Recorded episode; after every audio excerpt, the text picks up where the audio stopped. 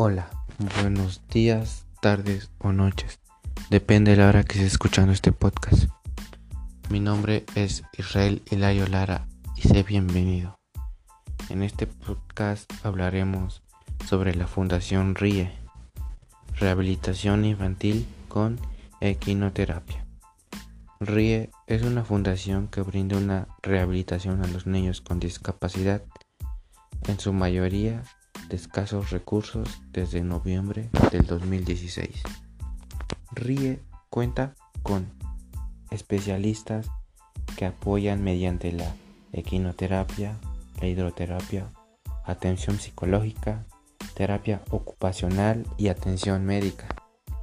Por otro lado, la Fundación RIE atiende con múltiples padecimientos, entre los que se encuentra el síndrome de Down, el retraso psicomotor, la microcefalia y la hiperactividad.